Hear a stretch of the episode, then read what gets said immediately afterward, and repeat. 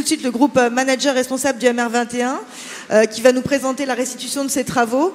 le MR21 travaille tout au, long de l'année autour de différents projets. Celui-ci a été un des projets structurants de l'année, donc merci à Juliette et Agnès de venir le présenter. Je m'excuse d'avance, Juliette et Agnès, nous allons et Brigitte, pardon, nous allons devoir courir un peu après le temps puisqu'on a un impératif de connexion de visio à 45 et le prix MR21. Donc voilà. On, se dépêche. Oui. Euh, non, on voulait juste quand même citer quatre autres personnes qui ont travaillé sur ces travaux. Anne Fringant, Trévisan, Mireille Smet qui est dans la salle, Audrey de Garidel qui est dans la salle aussi, et puis Marie-Laure Doupe qui interviendra tout à l'heure. Euh, donc on vient de passer euh, voilà, tout, tout, le début de, du colloque sur la, la, gouvernance. Nous, ce qui nous a semblé intéressant aussi depuis quelques mois, c'est de travailler sur euh, l'autre, d'autres maillons de la chaîne, on va dire, et notamment sur les managers et les managers de proximité. Euh, on se, nos constats étaient les suivants. On, a, on parle beaucoup d'achat responsable, de communication responsable, de, de finances responsables, mais il y a finalement assez peu de travaux sur le management responsable. Euh, à part ceux que je vais citer dans un instant, et on s'est dit que c'était utile de donner quelques repères, notamment à ce cercle MR21 et peut-être un peu plus largement. Encore une fois, ce ne sont, vous allez le voir, que quelques repères. Il faudrait euh, finalement creuser ces travaux et aller beaucoup plus loin. Je voudrais juste dire en introduction que on a déjà réfléchi à ça avec Patrick il y a 6 ou 7 ans. Kedge avait lancé euh, des travaux sur la question aussi il y a une dizaine d'années ce qu'on cherche à, creuser aujourd'hui, ce n'est pas le management de la responsabilité, parce que beaucoup d'entre vous, directeurs RSE dans cette salle, travaillent sur le management de la responsabilité, mais c'est vraiment de, s'intéresser au, mode de management et notamment au mode de management responsable. Voilà.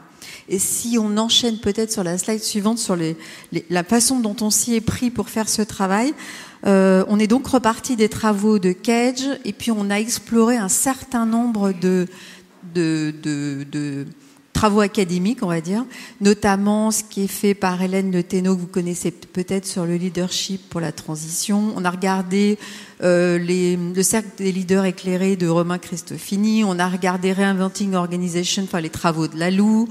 Euh, et puis aussi ce que pilote euh, Martin Richer, que j'ai vu dans la salle à, Sciences Po sur le, l'exed, le cursus exed, etc., etc. Le servant leadership aussi, on a quand même regardé quelques modèles outre-Atlantique et euh, on a décidé de, finalement synthétiser tout cela autour d'un référentiel qui est là juste pour ouvrir des travaux plus conséquents et donner quelques pistes. Voilà, je vais laisser mes camarades les présenter.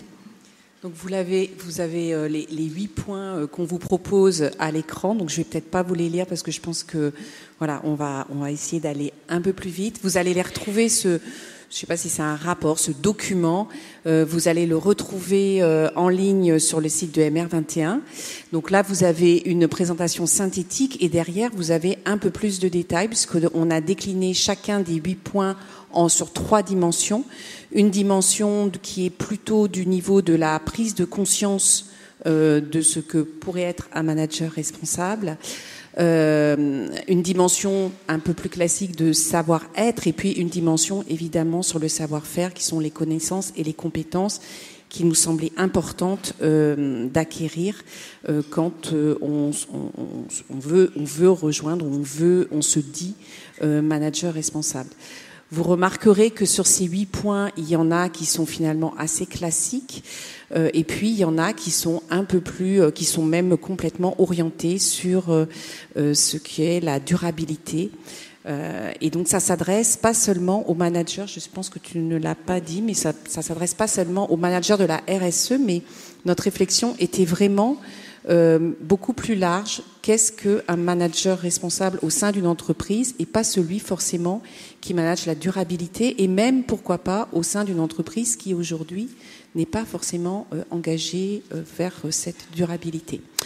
Voilà, donc l'idée de, de notre réflexion, c'était surtout de pouvoir ouvrir le débat, de parler avec chacun d'entre vous Et donc voilà, on vous propose de le faire très rapidement. On a compris qu'on était contraint en temps, donc voilà. Très rapidement, oui. Donc on, a, travaillé tout au long de, ces mois, comme tu disais Agnès, de cette façon, de façon itérative, en sollicitant les éclairages. Je vois Arnaud au premier rang, donc euh, merci pour, euh, pour l'éclairage que tu nous as apporté. Euh, celui aussi de Burdeo, bien sûr, et puis celui de Catherine que je cherche, que j'ai vu tout à l'heure mais que je ne vois plus. Et Catherine, tu as gentiment accepté de pouvoir peut-être réagir sur un des points sur lesquels on avait beaucoup échangé. Euh, pour nous dire euh, bah, finalement euh, du, pilotage de sujets RSE, enfin de, toute ta carrière professionnelle et de la vision que tu as de, ces sujets, qu'est-ce qui te semble le plus important et le plus impactant aujourd'hui et peut-être le plus problématique? Voilà, donc on, te laisse partager ces éléments.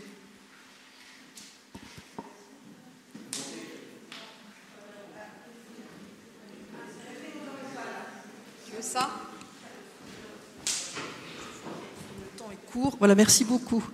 Euh, merci pour votre travail. Moi, il m'a fait réaliser beaucoup de choses. J'étais euh, responsable RSE à TF1 pendant une quinzaine d'années. J'étais partie du comité de management. C'était un poste d'observation formidable et votre travail résonne énormément. Moi, l'enjeu qui me plaît le plus, enfin, qui anime le plus de choses en moi, c'est l'enjeu 8, tenir le cap parce qu'il fait référence au courage. Et alors, sans courage, euh, on ne va pas pouvoir donner l'élan pour la transformation.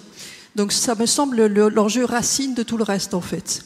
Parce que j'ai réalisé justement quelque chose en, lisant vos travaux, c'est que en même temps que la RSE se diffuse dans l'entreprise et devient un peu l'objet de tout le monde, mais en même temps, les difficultés de ce que nous connaissons dans la RSE, ça devient les difficultés de tout le monde. Donc, faire l'articulation temps court, temps long, avoir un ancrage personnel très fort pour tenir dans les vents contraires, accepter le doute quand même, parce que ça fait 20 ans qu'on fait de la RSE, mais je crois que 90% des entreprises ont encore aujourd'hui un impact négatif sur la planète et sur la société. Donc comment ne pas être habité par le doute et comment faire en sorte qu'il ne nous paralyse pas? Ça, c'est tout ce qu'on sait en RSE tout le temps.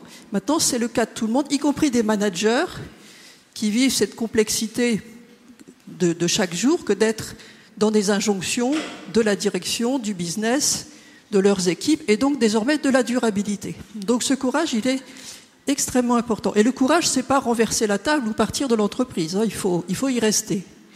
Et pour moi, une dimension du courage, ça serait d'accéder à la sincérité. J'ai suffisamment vécu de choses dans les comités de management pour savoir que soit c'est moi qui suis complètement à côté de la plaque, soit les gens autour de moi, les 149 autres, sont insincères.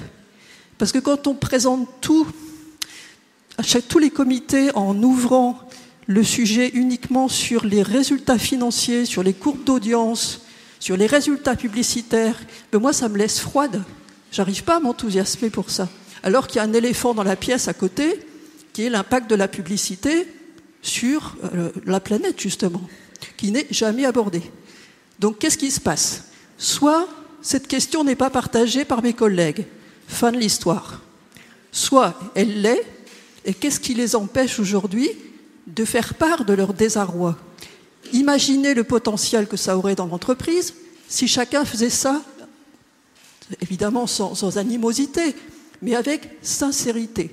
Quel potentiel d'action tout d'un coup on délivrerait dans l'entreprise? Et ça, c'est la petite note de, de confiance, parce que c'est le deuxième mot important que je vais donner. Imaginez le potentiel dont on dispose dans toutes les entreprises si chacun accédait à sa sincérité personnelle. moi, je crois que le, levier le plus important maintenant, il est là.